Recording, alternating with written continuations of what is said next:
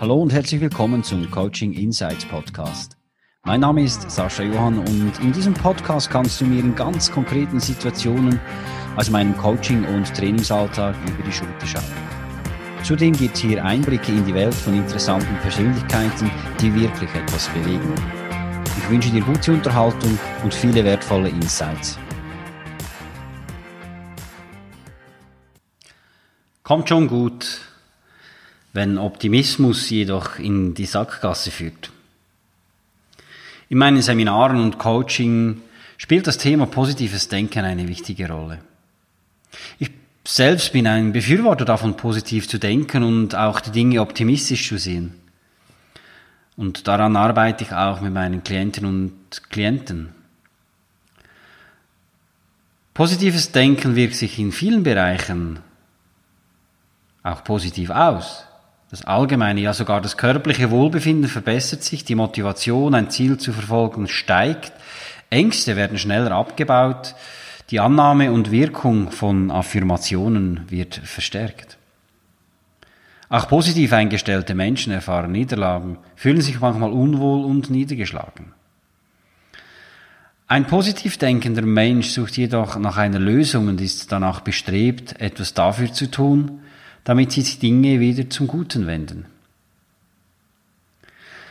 Allerdings sollte man positives Denken wie so vieles im Leben mit der richtigen Dosis praktizieren. Es gibt im Leben nun mal Situationen, die sich nicht einfach durch Zuversicht und eine rosa Brille Einstellung ändern lassen. Zwanghaft aufgesetzter Optimismus führt zu einer verzerrten Wahrnehmung und endet oft in Selbsttäuschung, und in der Enttäuschung anderer. Leidenschaftliche Optimisten motivieren und begeistern ihre Mitmenschen. Gleichzeitig wecken sie aber auch Erwartungen und Hoffnungen. Die Spreu trennt sich vom Weizen, wenn die ersten unwiderruflichen Fehler oder Versäumnisse eintreten. Der realistisch eingestellte Optimist erkennt den Fehler und die damit verbundenen Herausforderungen. Er setzt sich mit der Situation auseinander, analysiert und sucht konkrete Lösungen. Der Zweckoptimist umschifft das Problem. Oder er negiert es einfach.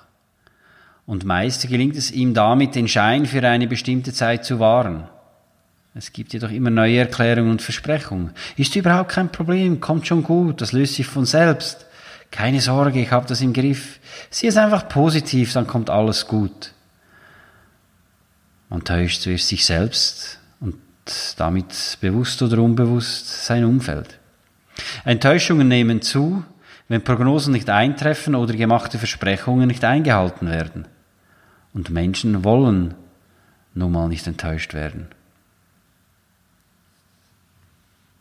Ein Klient von mir war ein ausgesprochener Optimist und er war viel zu optimistisch, wie er erfahren musste. Oft hatte er Fehler und kritische Situationen verdrängt, bis es kein Zurück mehr gab und ihm das Wasser bis zum Hals stand. Meistens war das Ganze schon so weit fortgeschritten, dass die negativen Konsequenzen gar nicht mehr abzuhalten und abzuwenden waren. Und das erforderte ihn zunehmend. Zudem stellte er fest, dass sich Menschen mehr und mehr von ihm abwandten. Viele ohne oder mit unscheinbaren Begründungen, bis ihn einmal folgendes Feedback direkt erreichte. Weißt du, als ich dich kennengelernt habe, fand ich deine Art wirklich toll, wie du die Dinge positiv gesehen hast und es für dich scheinbar keine unlösbare Aufgabe gab. Aber in der Zwischenzeit habe ich schon so oft erlebt, dass du Versprechen nicht gehalten und sich kein Problem als veritable Desaster herausgestellt haben. Und da bleibt das Vertrauen auf der Strecke. Wenn du die Welt aus realistischer Sicht betrachtest, melde dich wieder bei mir. Dieses Feedback hatte mein Klient von einem nahestehenden Arbeitskollegen erhalten. Und für ihn war das ein Weckruf. Ich bat ihn für das erste Coaching konkrete Problemsituationen, die sich ereignet hatten, aufzuschreiben und diese Liste mitzubringen.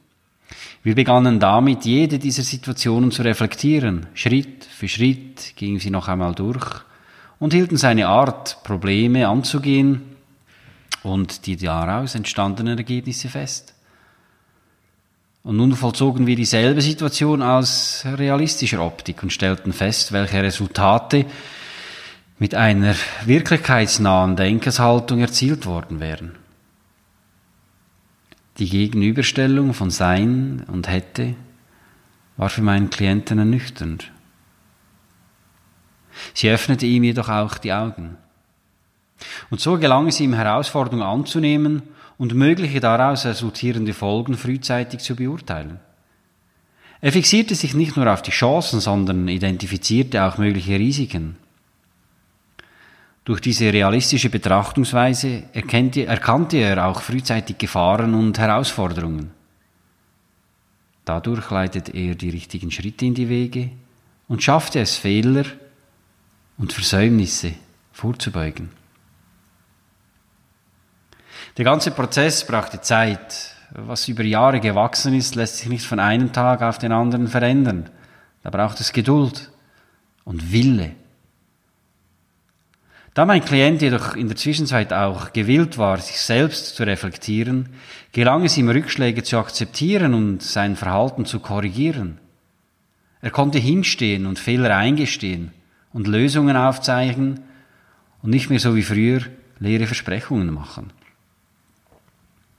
So wurde aus dem Zweckoptimisten allmählich ein realistischer Optimist. Die Veränderungen bemerkte mit der Zeit auch sein Umfeld und er gewann das verlorene Vertrauen Schritt für Schritt wieder zurück. Bei der Person, die ihn wachgerüttelt hatte, meldete er sich übrigens nach einigen Monaten. Und sie pflegen heute wieder einen kollegialen und freundschaftlichen Kontakt. Vielen Dank fürs Zuhören.